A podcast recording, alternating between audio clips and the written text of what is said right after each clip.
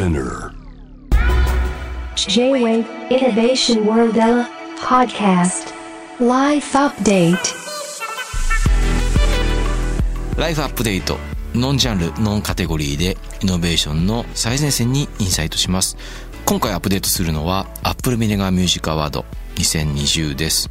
まあこの賞はですね僕がですね夢に見てあのその夢をそのまま実現させるという形で作った音楽賞なんですけれどもはい。もう3年目なんですね今年でね。毎年ドキドキしながら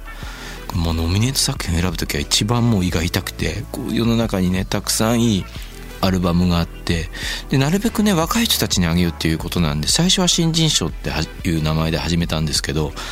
でもなんかあの広い意味での新人っていうかねまああの新進系の人たちみんなあの賞をもらう権利があるんだっていう形で賞を少し拡大しながらね今年3年目、まあ、審査員はね元チャットモンチーの福岡愛子さんだったり元ビートクロセダーズの日高さんね。今年はですね、えー、リカックスさんですね DJ の。それから、えー、三原祐希さんですね。えー、そういう方が参加してくださって、えー、大賞を選んだわけなんですけれどもというわけでですね今年、えー、ノミネートされまして見事大賞を受賞した方が今日はいらっしゃってくれております。紹介したいと思います。ロットバルトバロンの三船正也くんです。ありがとうございます。ありがとうございます。こんばんは。よろしくお願いします。いやどうです率直に大賞。いやもうめっちゃありがとうございます。嬉しいすごく。オフィシャルサイトの方にあの選考のね模様が上がってるんですけどね、はい、ロットはやっぱ評価みんなね高かったですよサウンド素晴らしい。マジっすか。ああよかった。僕も感動してたいたし。やっぱ時々冗談みたいに話すけど、うん、インディーフォークインディーロックって日本中のあの愛好家が集まっても5,000人いないみたいな そういう話するんだけど、なるほど、はい、そうそうそう、ね、まあ、そういう中でも、うん、なもうこうこういう音楽もっと広がってほしいなって気持ちは常々持っていて、うん、まあ、だからってこうプッシュしたわけじゃないんだけど、まあ、前作に比べて明らかにこうサウンドが何段階もこうアップデートされてる感じがあってその自分たちでこうねコミュニティをこう作ってこうファンも参加しながらファンって呼んでいいのいいのか分からないこう、うん、たくさんの人をこう巻き込みながらプラネタリウムライブとかねあの、はい、企画したりとか一緒にそうやって進んでるわけなんですけども、はい、どうなんですか？それ僕すごくユニークだと思うんです、ロットバルト・バロンの活動の方法 そうですね、うん、まあもともとなんていうのかな。最初ファンクラブ作るかみたいな話だったんですよ、うん、でもファンクラブってそんなになんか月1で開放が届いたりとか、うん、でみんなお金月々払う、まあ、年会費払って、割と先行予約ができてみたいなことだし、でもそれをもうオンラインでできそうだなとか思ったりとかそうだよね。なんか割とこうすごい大御所とかになっていくとこう、アーティストのみんなとハワイ旅行行きましょうとかなんかそういうのあるじゃないですか。なるほどね。なんかそう俺でもウィルコとハワイ旅行行っても別に嬉しくないなと思ってちょっと。なるほど。それでなんかねちゃんとあのオンラインのコミュニティを立ち上げてそうですね。ファンがみんな参加できて、はい、みたいなことをしてるのが新しいなと思って。今だからそう企画したりとかあの最近こういう音楽どんな音楽聴いてんのみんなとか、うん、今だとその「パレス」っていうタイトルで、うん、あのグループを作ってるんですけど、うん、Facebook のまあオンラインクローズドコミュニティみたいなのをやっていて、うん、誰でも入れるんですよ、うん、応募したら、うん、でその中でまあ割と新しいグッズのデザインがこういうイメージなんだけど誰か作れる人いないとか聞いたりとか、うんうん、すごい。仕事もちゃんとできてるわけでそこでねそう実なんかねロットのファンまあ今参加してくれてる人が300人弱ぐらいいるんですけど、割と実は私こうデザインやっててとかいいですよねそういうなんか子たちがいるっていうか人たちに助けられて、こう一緒にツアーのグッズ一緒に作ったりとか、イベント作り上げたりとか、音楽っていうね目には見えないものをどうやってこう売って生きて生きていくのかみたいなことをそう真剣に考えた時に、まあ、バンドってねさっきゴッチも言ったけどあのバンドしてる以外もバンドだから、こうして俺たちが話すのもバンドの活動だし、グッズのデザインどうだろうって考えるのもバンドだし、そうだよね、ツアーどこ回るとか、なんかギター何買うとかもバンドだしいろんな、ね、移動してる時もバンドだしバンで、うん、なんかそういうのを全部ひっくるめたらこうやってみんなとなんていうのかな一つ密なコミュニケーションを取っていく、うん。でオンラインで簡単にできるようになった今から今だからこそ、うん。オンラインで出会いつつも実際に顔と顔を突き合わせてオフラインで会う、まあ、今この世界になったらちょっと今難しいかもしれないけど、うん。そういうことをしていけばバンドは言ったら僕らね少ない人数のバンドだけどその仲間をどんどん増やしていくっていうか、その中でどうやってなんていうのかな音楽の新しい形とか、バンド活動の新しい形みたいなものを探りながら実験の場としても機能するっていうので作ってみたんですよね。僕はでも羨ましいところがある少し。なんでかっていうと例えばアジアンカンフージェネレーションがうん。デビューして、こうなんだろう CD を作ってだんだんバンドが軌道に乗っていく時って、例えば T シャツとか自分たちで今まで作ってたのにだんだんこうそういう仕事を人に手渡していくというかまあねね少し無理だもんね。少しずつコントロールが効かなくなってくるのを味わいながらバンドが売れていったところがあってでも今だってできたら自分でデザインしたいみたいな気持ちはあったりとか、うんうんソロだったらできるんだけどだからフットバールドバロンはそういうコミュニティを作りながら誰にもこうなんていう自分たちのバンド周りの何かをこう自動的に明け渡したり売り渡すことなく、うんうんうん。手の届く範囲に新しいつながりとか濃密なコミュニケーションだったり、うん。新しいアートの形とかを作りながらバンドが進んでるように見えて、なるほど。うん、自分たちの時にもこういうのあったらよかったなみたいな。でもあったとしても思いついたかどうか分かんないから。でもなんかほらねやっぱ音楽に集中しなきゃいけなくて、うん。自分たちだけでその何万枚も T シャツすれって言ったら無理じゃん、うん。でそこで助かるじゃん。手伝ってもらえるの、そうだよね。そう素敵だと思うでもでその手伝ってもらうののちょっと角度が違うスタイルだだけな気がしてて。いやでも今やあれだよ。だってアジアンカンフージェネレーションオリジナル菜箸みたいのがあるからね。菜箸があるの？ドラムのやつが勝手に作って売ってるんだけど なんかあの鍋つかみとかさ。あそっか。そうそう。まだからあのそうだね。それはなんかねあの、まあ、笑い事だけどまあいいじゃん。い今いいのかなってちょっと 自分のソロのバンドでは鍋つかみとか菜箸とかやっぱまあね作らない。まあそのドラムのやつがアイデアマンだからそういうの作ってやってる。まあいいと思うけどめっちゃ面白い。なってお前の料理の趣味じゃねえかみたいな気持ち少しねありつつ。でもなんかこう面白いなと思ったんですよ。そのコミュニティの作っていって。でもそうやってやっていくとなんていう流れも良くなるし、うん。うん、なんかこう手放すことなくこう自分たちのアートを転がしてるっていうイメージがあってねちゃんと前に進めているイメージがあって、そうですね。うん、あとどうなんですか、まあ、その音楽の話に戻せばね、はい。今作ね「えー獣たちの名前」はい。うん。いやもうすごいプレイリストの時代にあって、うんうん。ちゃんとアルバムみたいな、そうですね、うん。まあもうそういうものだけを作り続けてますけど、うん、そういうところに対する、まあ、気持ちっていうかね特にもう前作よりもすごい質感が整って。そうだね、ん。アルバムっていう感じですね。もう本当にアルバムだっていう、うん、確かに。素晴らしいなと思って。前作のヘックスは割と、うん。なんていうのかな。い10曲1曲1曲が独立した集合体みたいな、うん。1曲1曲がシングルになっても、うんうん。どこを切り取ってもいいよっていうアルバムだったんですけど、今回はなんか一つのストーリーをうん。紡ぎ出すようなアルバムにしようと思って、うん。まあ言ったらねさっきオンなんていうのオンラインとかこれだけスマートフォンが発達した世界で、うん。言ったら僕たち今部屋から出ないで、うん。今がじょどうなってるか分かんないけどリモートで少しずつ気づいてきた世界になってきた、日本もやっと、うん。でなんていうのかな便利になる反反面音楽はさた例えばあ今日いいなって思った、うん。タイムラインですごいいい曲だなって思ったミュージックビデオとかすごいテクニックを持った人の絵とか、うん。がなんか明日誰も覚えてないみたいな世界がざらにあるじゃないですか。確かに。ビリー・アイリッシュ来年誰覚えてんの？みたいなことが本当に起きるかもしれないもしかしたら。うんなんか消費されちゃうっていうか、うん。でも消費されないと人に伝わらないってことだからうん。決してネガティブなことじゃないと思うんですよ、うん。だけどやっぱ作品を10曲まとめたアルバムっていう、うん。なんかレコードから続くフォーマットみたいなものでさっきゴッチがアートって言ってくれたように、うん。アート作品としてのポップミュージックを残すっていうことがうん。10年なんか10年20年なんか永久的に残るようなっていうか形は見えないけどその明日には忘れられない音楽を作りたいなっていうのがやっぱりどうしてもあって、うん。アルバムっていう形をにして作品として出したいなっていうのがすごいあったんですよね、うん。今回の「獣」については。でも確かにそういう悩みはありますよねミュージシャンね。もう本当バズったって言われてもただ回数が回っただけで、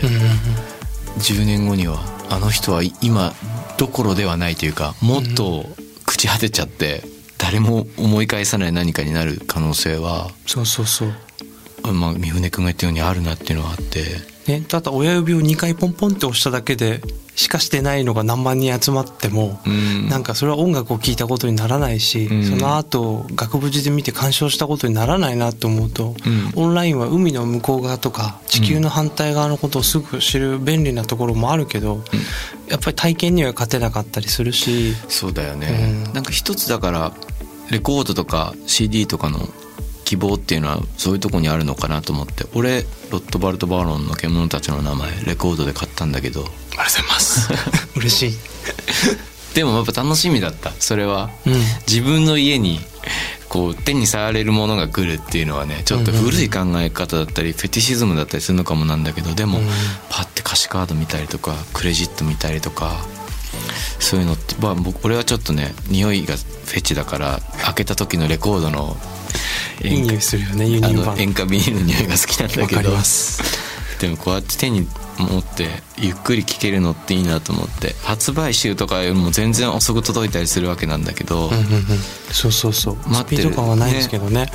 でもなんだろう。やっぱ音楽ってね形見えないしさ。うん。デジタルがどんどん形見えないものたくさんあるし、うん。でももともとは形が見えるものを言ったら僕たちが使ってるコンピューターソフトウェアの音楽編集やつのソフトとかももともとね実機がある、うん。すごいひ一部屋ぐらいある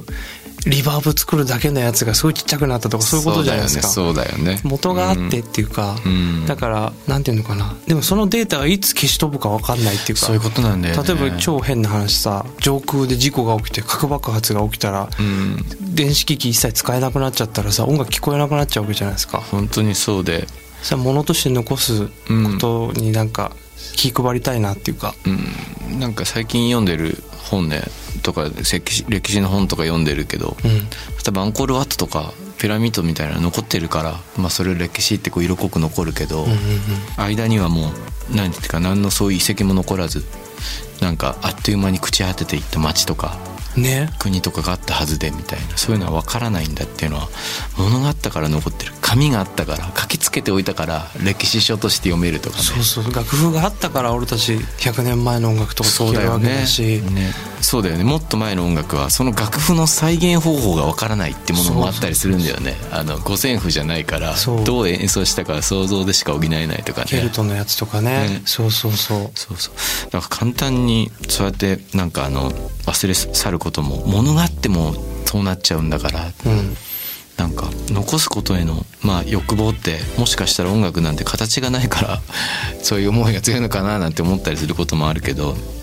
でも一人一人のリスナーとしてはねレコードとかをね釣ってもらったりする時 発売された時の嬉しさってあってああ買えるみたいな 輸入版とかもあああのぐらいのミュージシャンだったらもしかしたらレコード出ないかもなとか。出てるみたいな。そうそう。これもう多分でも500枚作ってないからすぐバンドキャンプで注文しなきゃみたいな。そうそうそう。そういう喜びもあったりとかしてね。ねなんかいろんなことを考えたらもしかしたら環境に良くなかったりもするかもしれないけど、うん。言ったらデジタルのさみんながこうすごい今今こそすごく今シリアスなうん。こととかすごい正論であったりとかやっぱりデジタルで発信せざるを得ないけど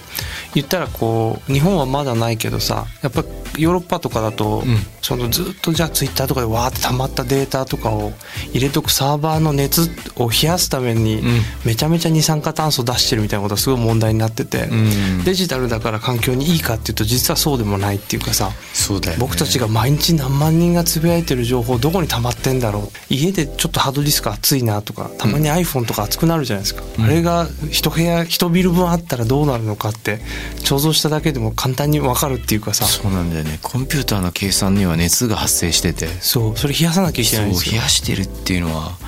スーパーコンピューターもめちゃくちゃ熱くなるしそのもちろんあれあれだって仮想通貨とかもねそうそうそう、ね。毎回こうめっちゃ負荷かけるから、うん。実はこうねある種便利な中にはリなんていうのかなダメージっていうか、うん。なんていうのかな弱点があるっていうかやっぱ諸刃の剣だから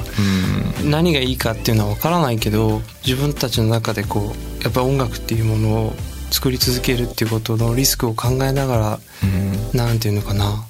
いい向き合い方をしたいなと思うし形に残す良さみたいのも知ってるから、うんうんなんか探りながらいろんなフォーマットで出したいなっていうのは常に考えてますね。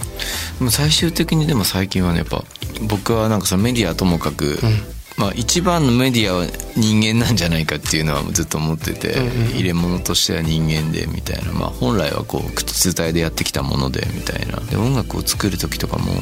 結局ヒューマニティみたいなところにとか人間の個性によっているところが大きいんじゃないかみたいな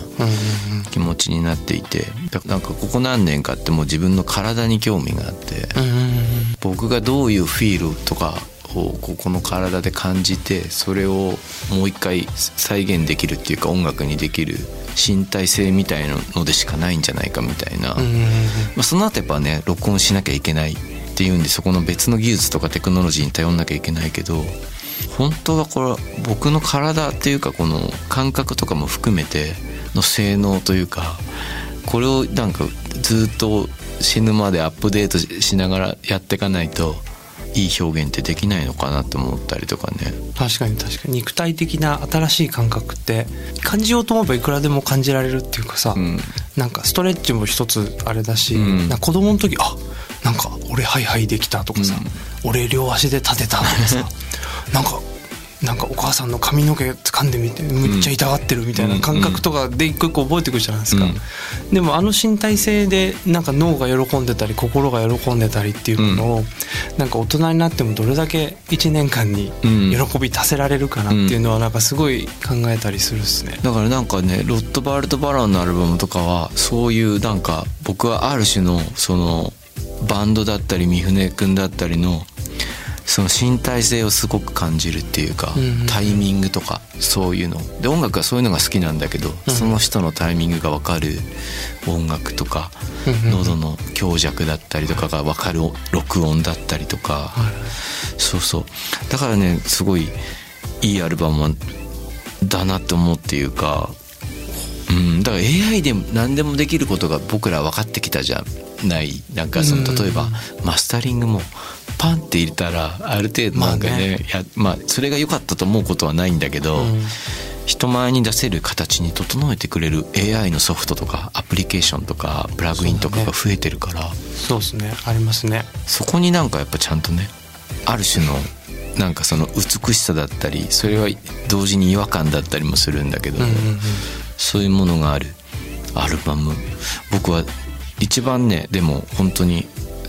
なんか鳥肌立つポイントって、うん。1曲目の歌い出しのあの花さんの声。あれはもうなんかすなんかすごいところで歌が始まる感じがする。その録音の距離感とかも含めてあめっちゃいい声声っていうか なんつったら生々しく。立ち上がってそうそう。その後三船君が出てくるのも好きだしところも好きだしままあサウンドも好きなんだけど面白いよね。あの アルバムの歌い出しを人に任せるのも面白いな 今から思うと。確かに確かに。まあでもねなんか今は2020年でね今こういう状況でみんな戦ってる真っ最中だけど、なんだろう2019年もさなでもなんとなくこういうやばい世界になりそうだなって予感がしてたし、うん。なんか2010年代を締めくくる音楽としてなんかその10年をなんか一人のでもすげえそいつの声がいいなと思ったからいやすごい。託してみようっていうか。質も素晴らしいと思う。1曲目「お兄さんこちら天なる方へ」とかね「嬉しい。シーガーを脱ぎ捨ててもこれはきっと獣のまま」って。なんかでもすごい何かがあるたびに自分のこう獣性って自分に突きつけるというか、うん。はあって思う。なんかそういうことになんかあ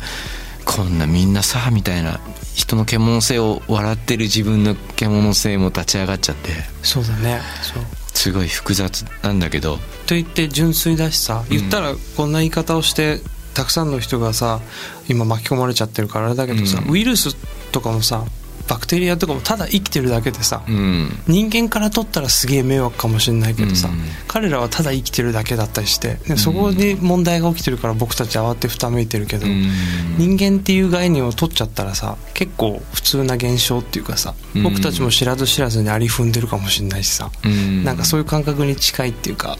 その獣性の純粋がゆえの凶暴な感じっていうか、うん。なんかクマとかが人を襲っちゃったりするのも怖いからだったりするじゃない、うん。だし言ったら僕たちがすごい知恵をつけて、うん。こうやって街を築き上げてもインターネットを駆使してこうなんていうのかな、ん。正義のもとに人をガンガン攻撃していいんだって思う凶暴さとかゴッチが言ったように、そういうのも獣だしなんかそういったものを10年代のうちになんか歌っておきたいなっていうのがすごいあったんですよね、うん。でもすごく不思議なのはああやって人間のなんていうかそのどこからやってきたかってことをもう一度突きつけるような歌詞を書きながらも全く許しのない音ではないところ。例えば昔のシガーロスだったりとかもっと遠征感が強かった時のレディオヘッドだったりとかあそういう時のフィーリングよりも何歩も自分の近くで鳴ってる感じがするというかあうん。うんうんちゃんとあったかい熱があるものとして聞ける。なんかもうズバッとなんか音と言葉のナイフでなんか切ってみたいな自分も切ってみたいな音楽には聞こえない。ところがすごく僕はなんだろう。新しいと言ったらあれだけどそうかも。昔はなんか全員がトム・ヨークの真似をして絶望したポーズを取ったんだけどそうじゃない。うんってわかる。この人はなんかそうそういうことをしたいんじゃないっていうねでも90年代とかはさいったベックとかさ、うん。あのカート・コバーンとかさトム・ヨークとか、うん。なんていうのかなもうこの世界ダメなんだって、うん。でもそれってなんかゆ国世界が豊かだったから言えたっていうかさ。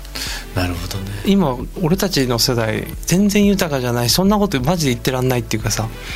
なんかそんな気がしてて、うん。やっぱりこの10年いいこともたくさんあったけどタフタフなこともたくさんあったし、うん。なんかねそこでなんかちょっとニヒリズムになれないっていうかだからなのか。そんな感じがなんとなくして、うん。うん、でもだから好きっていうのがあるかもしれない。氷河期の頃から。例えば何かこう昔誰かが90年代の人たちがやり尽くした絶望の上なぞりっていうかそういうものではない。うん。で多分そういうのがもうどんどん形になってきてもうどんどんあったかい音楽になってるうんそこは僕はなんかロットバルト・バロンのすごい素敵なところで、まあ、勝手に一人のファンとしては なんかもっと一緒にこのバンドの良さ話せる人いいたらいいのになって 嬉しいなでも。思うけどね。いやでもこうやってねウォッチが応援してくれて、うん。少しずつ味方が増えていって、うん。ね、最初やった時は本当に誰も気づいてくれなかったけどこうやってなんていうのかな、気づいてもらえるとなんかやっててよかったなっていうかすげえ励ましてもらえて、ね、さらに今回はアップルビネガーっていう、うん。まあ俺も、まね、3年前からうん。いいなこの賞と思いながら、うん。なんかノミネートしてもらってこうやっていただけるの。いやいや。なんかまだちょっと本当に今日の今日言われたんで ドキドキしてますけどまだ。そうおめでとう。あライブがあるんでねそしてね東京で。あそうそう、うん。ねこんな時代だからあれだけどさ、5月の30日うん。に東京の目黒区のパーシモンホールっていう、パーシモン大ホールだね。大きい方で。絶対いいだろうな。バンド最大規模なんですけど。もう本当に社会が良くなっていくことを祈りつつこの状況がねね。去るこのコロナのなんかまあ騒動が収まることを。ね、向き合って生きなきゃいけないしこの世に存在するもの以上は、あとはまあなんかもう少し僕たちになんていうのかな生き方の余裕ができてきたら、うん。ポストコロナのことも考えなきゃいけないっていうか。そうだね。そう、ん。だからその未来が、まあ、もし早く来るなら5月30日ライブ来てほしいなと思うし結構チケットもすぐだおかげさまでだいぶ売れちゃいましてありがとうございますって。でもまあギリギリまでちょっと考えたいなと思って安全を尽くしながらやりたいなと思ってます、ででもまも見たい。俺もいつかでもなんて言うんだろう。そのパーシモンホールはきっと通過点であうん。きっともっといろんな場所でロットバルト・バロンの素敵な瞬間に立ち会えたらいいなと思うな。ねでもいやゴッチがもらったこのやっぱ2020年にこの賞をもらえて嬉しかったなって思うし新しい時代に、ねでなんだろうもらったの分はやっぱりななんかなそういった形でっていうか、うん。なんか俺たちが大きくなったりとか、うん。僕の人に気づいてもらえたりとか、うん。いい音楽をさらに生み出すことでなんかみんなにお返しできたらなっていうか。そう言ってもらえたら嬉しいですよ今日に本当に頑張ります。はい。じゃあお別れしたいと思います、